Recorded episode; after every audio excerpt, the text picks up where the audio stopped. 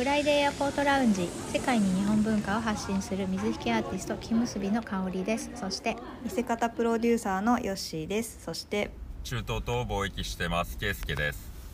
よろしくお願いします。よろしくお願いします。ここのとこずっとね圭介さんの出張の中東のお話がすあの多かったんですけどもちょっと久しぶりに今日はあのゲストを呼んでおります。はい。えっ、とですね株式会社アグレスの未来開発室長の山浦正弘さんです。よろしくお願いします。はい、よろしくお願いします。よろしくお願いしますいただいてよろしくお願いしますはい、実はあの妹の旦那さんで義理のお父さんですけどめちゃめちゃ身内を呼びました。はい、緊張してます。身内なんですけどすごい人でですね。いえいえ、うんあのえーえーと結構あのアジアに強いというかカンボジアにねずっといた経験もあって私の妹もずっとカンボジアにいたんですけども、そこで出会いました。山浦さんとは、はい、山カンボジアで、はい、出会って結婚という形で。であのーえー、と海外の、えー、とこの株式会社アグレスさんはですね海外から、えー、と農業研修生を、えー、と派遣で呼んでいたりとか、はい。えー、と農業スタジスタディツアーでね、はい。えー、と山浦さん企画で、はい、えーカンボジアの方に行ったりとか、はい。あのいろんなアジアとのつながりがあるのでその辺のお話が聞けたらなと思って今日はちょっとお呼びしました。よろしくお願いします。はい、よろしくお願いします。はい。じゃあ山浦さんからちょっと自己紹介をお願いします。はい、改めまして、えー株式会社アグレスっていうのはですね、あの長野県のお山梨県境にあります延山高原っていうあの知る人ぞ知るなんですけども、JR の駅で一番高い駅がある高原なんですね。はい、へ延山とリッチがね、はい。うんうん。八ヶ岳の麓なんですけども、まあ、そこで主にほうれん草とブロッコリーを栽培している会社になります。であのそこで、まあ、一なんというかサラリーマンというかですね。あの社員として、まあ、あの栽培っていうのもやってたんですけどもどちらかというと今は、えー、と事業開発であったりとかあー企画等をやらせてもらう立場でいましてですね主に外でやる仕事であったりとか商品開発ですね加工品等もやっておりまして、まあ、そういう部分でちょっとコロナで今外には出にくい仕事にはなってるんですけどもあのそれまでは海外にえー行ったりとかも含めて全て仕事として動いている農家としては少し珍しいポジションを取らせてもらっています。まあ、もう一つうあえて言わせていただきますと農業青年クラブっていうものがありましてあのそこの全国のネットワークの一応役員もやらせてもらっているので、えっと農業の若手の皆さんとのつながりをたくさん持っているので、まあ、そういう情報も一緒にあのこの場で共有できればなと思ってます。よろしくお願いします。よろしくお願いします。お願いします。ね、今み、えー、4人ズームでつながってるんですけども、山浦さんの背景の写真は、はい、ビニールハウスこれはい。すごい、すごい量ですけど、どのぐねらいの広さなんですかね？はい、えっ、とこれは全部ほうれん草のハウスでそれこそさっき、全部、はい全部ですね。だいたい一つのハウスが50メートル横幅7メートル強のハウスが、うん。今この場に見えてるのがおそらく70棟ぐらいなんで、うん。まあそれでもお4分の1ぐらいですねうちの会社が持ってる。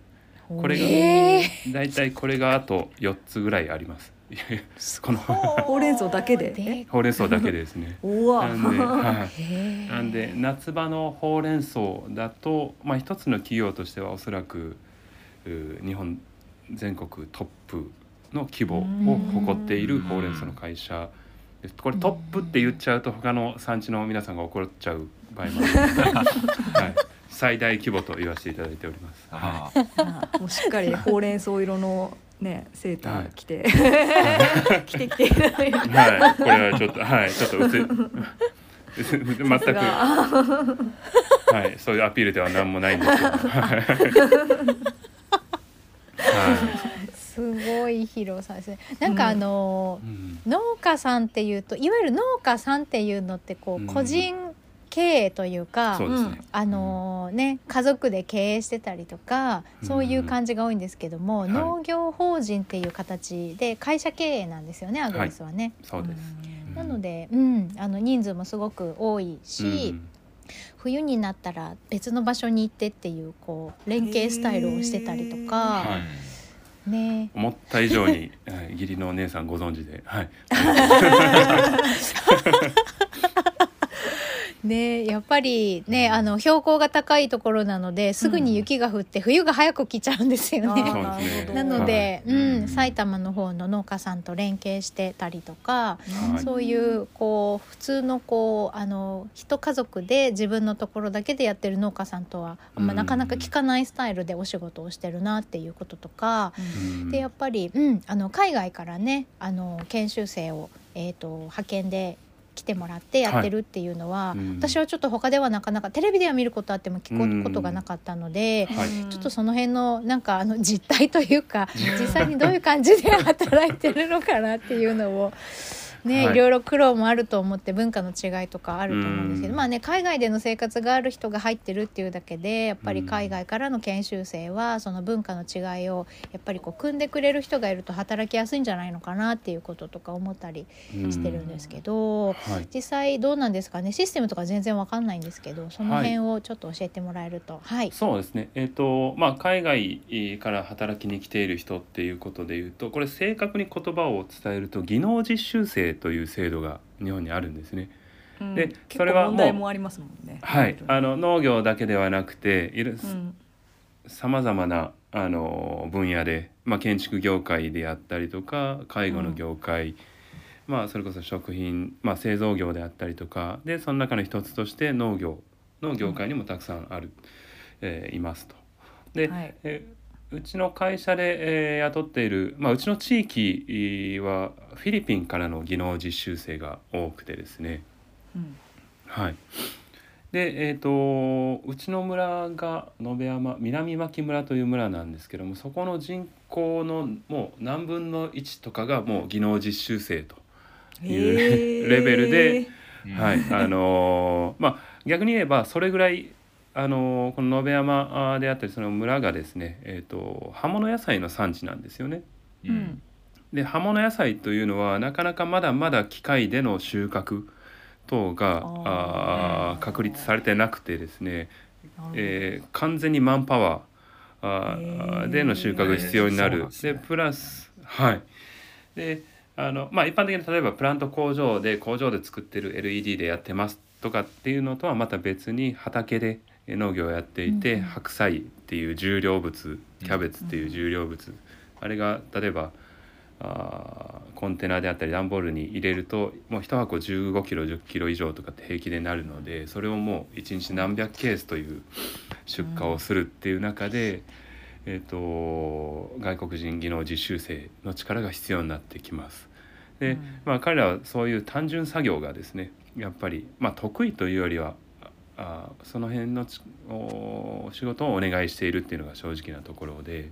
うん。で本来であればちょっとこの辺全部話すと本当長くなっちゃうんですけども技能実習生、技能実習っていうのはあの名前の通り、えー日本の技術を勉強しに来ている、それは農業だけじゃなくても、うん。お勉強しに来てそのお技術をお自国に持ち帰母国に持ち帰ってそこでそのおさらなる母国現地でのお技術の発展であったりとか効率、うん。アップであるとかっていうものをお求める制度だったはずなんですけどももう完全にそれは建前になっていて、うん。ううん。もうあの我々受け入れる農家からすれば完全にもう働き手、えーうん。ででしかないですし彼らからすればもう出稼ぎ以外の何者でもないっていう部分になっています。まあ、その中でおそらく、まあ、ニュースになっている等であるのはやっぱりブラックな働き方、うん。あーを強制させられる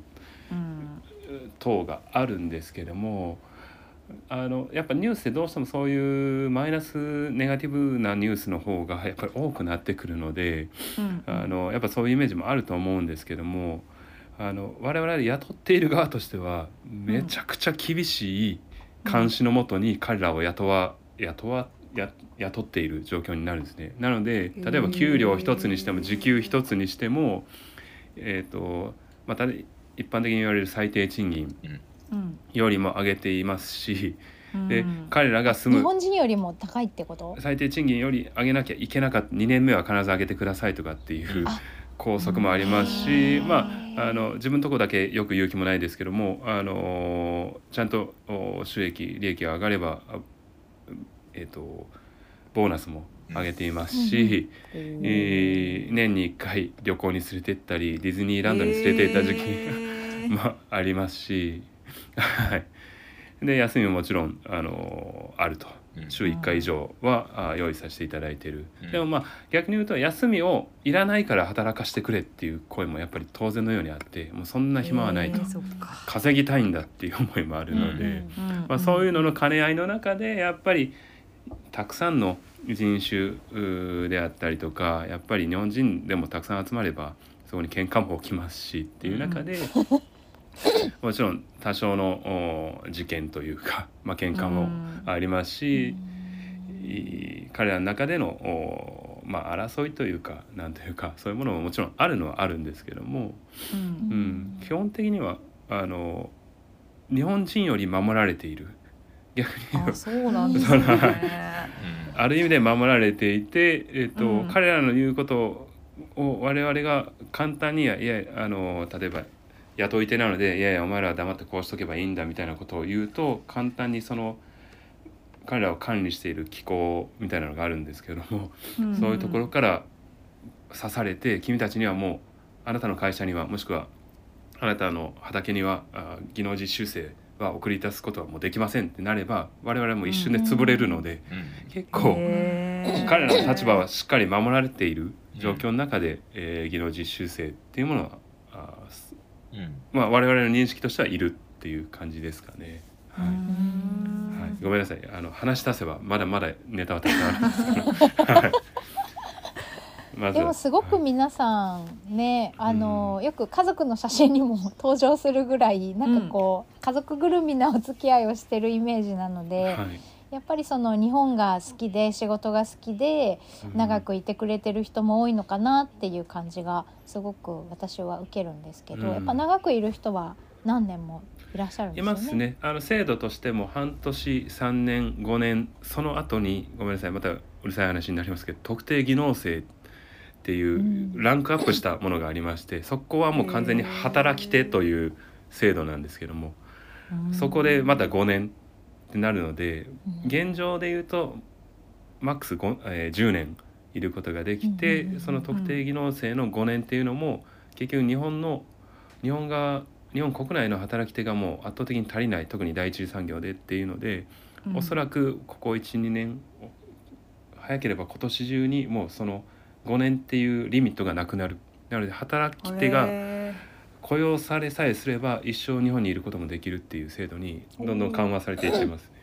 ー。へー実質知らない移民政策の代わりというか、えー代わりというかもうそのものですよね。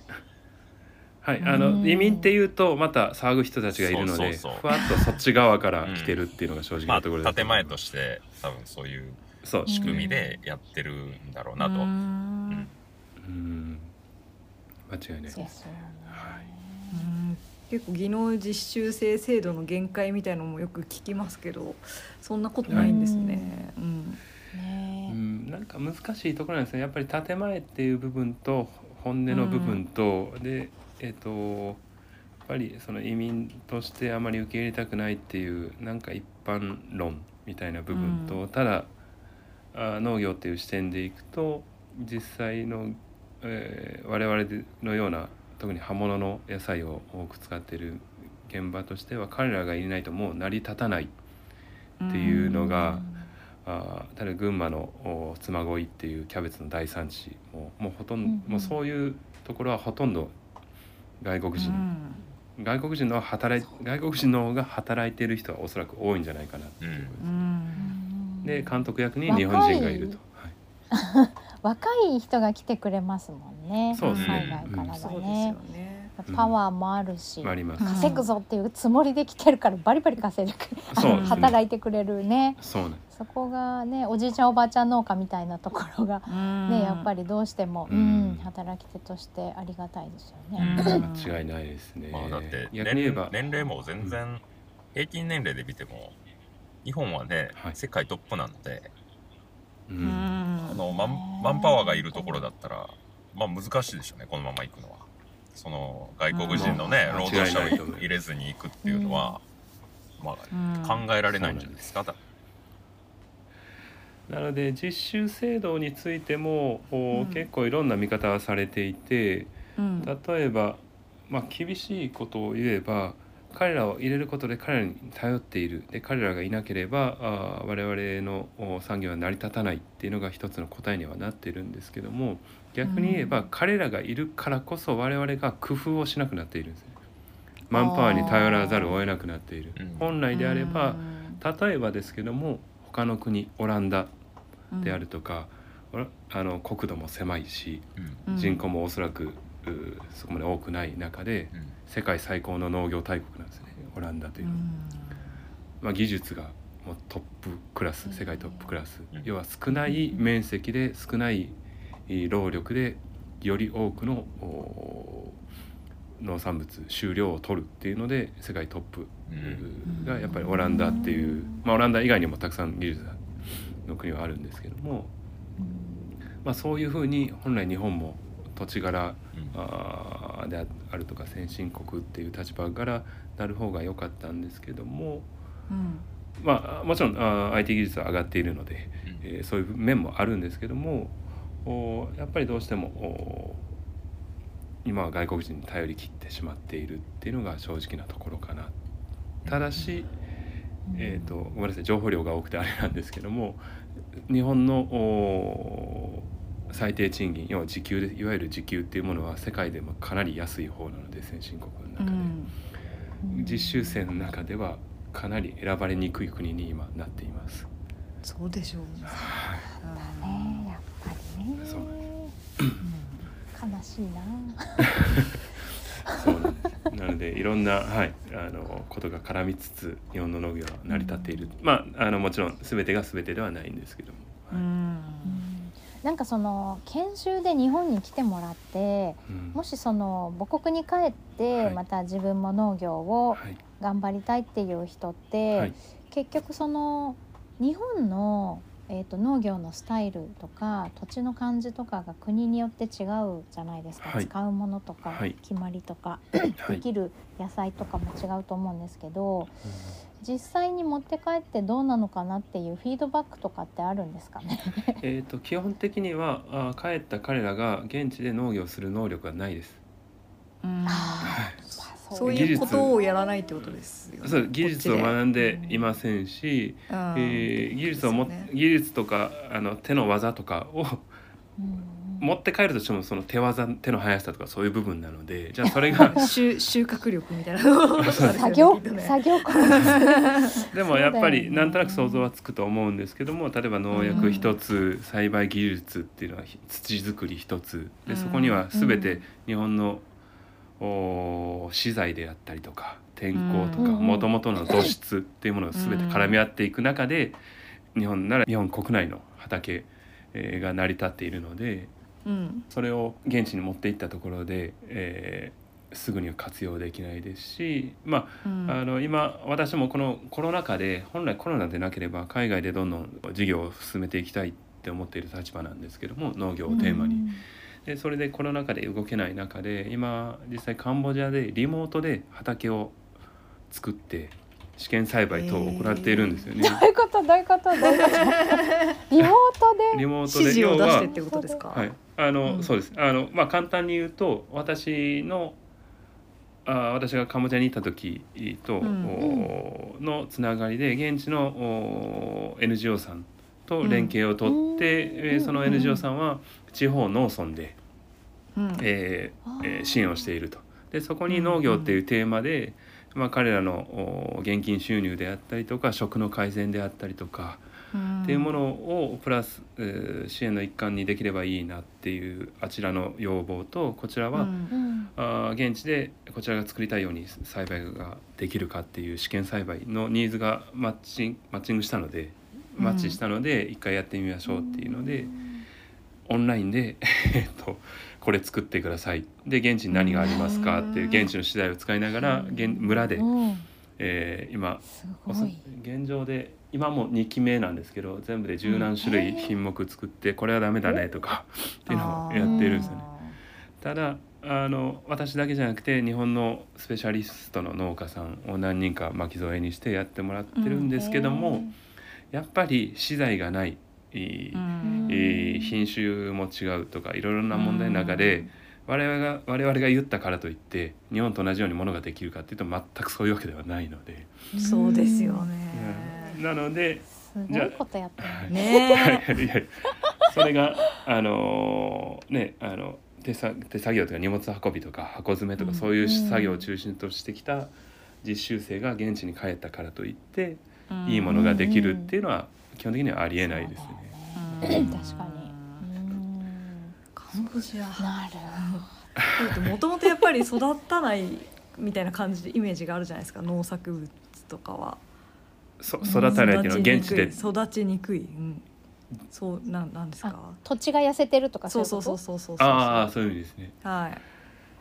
うんねいやそんなことはないと思います、はいあのしっかり現地の調査をして土の例えば土質であったりとか土壌調査みたいなことをして、足りないものを補補填してあげればあとうん例えば温度管理であるとかああー土壌なんですかねなんですか土壌をいじったりすればうん必要なものをしっかり入れてあげる等の対応さえできれば基本的にはうん。あの作れる方法はあります。うんだからそれを現地に行って作ってる成功者もたくさんいますしうん。あ今一つまあ自分の一つの失敗というか経験値としてはリモートじゃ難しいということも 早くコロナが終わってね現地に。あコロナ前はでもね日本の学生さんとか収納してる方と一緒にねうん。カンボジア行ったんですよね、そうですん。ね大体3年ぐらい続けていて毎年1回、えー例えば農大の学生さんと若手農家さんを連れて、えーうん。カンボジアに行って農業に特化したスタディツアーという形で支援ではなく現地を見に行こうっていうツアーでした。まあとはいえあの現地から学ぶっていうことではちょっとなくてですね。まあ学ぶのはもちろん学ぶんですそのあのこれすすごい語弊があるんですけどもうん。あえて言うとおカンボジアの農業技術を日本人が学ぶことは何何一つないんですよね。基本的に。は。あのなるほど、はい、技術としては。ただし、うんうん。やっぱり日本の農家が先細りしているっていうのはうん。もちろん人口が減っていたり農業従事者が減っているっていうのもあるんですけども日本の農家が打つ手を持っていないっていうのが大きな問題かなと私は思っていてうん。課題に対して。でうん打つ手を持っていないっていうことはどういうことかと申しますと要は視野が狭い。うん。多様性がない。うん。例えばまあ例えば農協さんに出しておけば、あー昭和から昭和戦後から平成ぐらいにかけては農協さんに出していれば安かろうが高かろうが何かしらお金になる農作物、うん。売れるっていう時代が、まあ、2000年以降お例えば IT であったりインターネットの台頭等によって自分でも販売できるとかいろんな工夫が生まれているけども、農業界ってかなりそれそういうものが遅れている。うん。ですよねいろんなでそういう工夫を学ぼうともしない中で学ばないっていうよりはあー知らなかったりもう学ぶ意思がなかったりっていうのがあるんですよね。うん。でその中で日本の農協界で目立っている人っていうのはやっぱり多分野から来た人がやっぱりものすごく活躍しているっていうのがやっぱり大きくて。でまあそういう中でえっ、と農家さんに足りないのはとにかく経験未知の経験が足りなくて、まあイコール視野が狭いっていう部分なんですよね。うんうんなのでそれを広げていきたい例えば、えー、とカンボジアという国で、えー日本では見たことない農業の形ももちろんあるんですよ。まあ、そういう意味での学びはあるんですよね。それは技術ではなくて、日本ではありえない形っていう意味で。でもそれが、例えば日本で持ってきたらものすごいサクセスする原因になるかもしれないみたいな、思ったことなかったけどそんな可能性もあるんだなっていうのが一つ視野を広げる要因になるかもしれないっていうのを日本の農業をの今後30年50年を担う若手に知ってほしいっていう意味でのツアーをやっていました。ごめんなさい。本当に私話長いんで。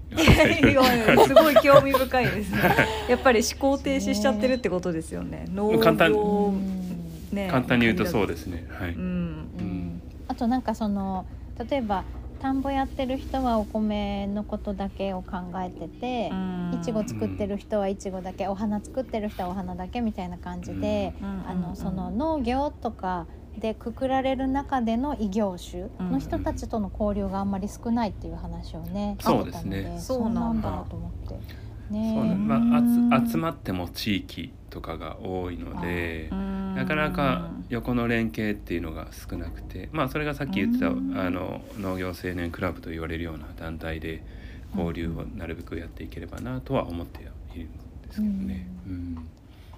ね知らないこと多いよね。確かにでも一次産業はやっぱり他の業種と絡みにくいっていうのはありそうですねやっぱりね。うん。からね機会がないですね。なかなか。そうですね。うんいやすごい勉強になりますね 今日も。はい、すいませんありがとう。ありがとうございます。うん。ねえ。さあ今日はこの辺りにしておこうと思いますけども、うん。えーちょっとね来週もぜひゲストに呼んであの海外で日本の食品何が受けるかなとかなんかいろいろ聞いてみたいなと思ってるんですけど、うん。はい。えー、と山浦さん何かお知らせ事あればお知らせ事はい完全に、はい。あの私の会社のこと等でもよければですけども。あ全然 はい。インスタとかあればぜひお知らせください。えっ、とまあ先にえっ、と先ほど香織さんがお伝えしてくれた農業に特化したスタディツアーっていうのも、をやっておりましてですねちょっとこれは完全にコロナ明けにまた海外に行きたいなと思ってますので、えっ、と興味のある方はあノースタという言葉であの今後発信していきますので、まあ、過去のノースタのおツアー等もお写真等で、えー見つけられるかなと思うのでぜひ見ていただければなと思ってます。会社のホームページそうですね。はい、株式会社アグレス、アグレスであのググっていただければ助かります。すいません。簡単なもので、はい。はい、はい、じゃあ来週も引き続きっていう感じで。はい、はいはい。よろしくお願いします。フライデーエアポートラウンジではインスタグラムとツイッターどちらもアカウントがあります。フライデーアンダーバー A アンダーバーラウンジフライデーアンダーバー A アンダーバーラウンジで検索してください。番組へのご意見ご感想その他何でもメッセージお待ちしています。メールアドレスは friday.a.lounge.gmail.com friday.a.lounge.gmail.com です。またはインスタやツイッターの DM からもお気軽にお寄せください。それでは今週はこの辺で山原さんありがとうございました。ありがとうございました。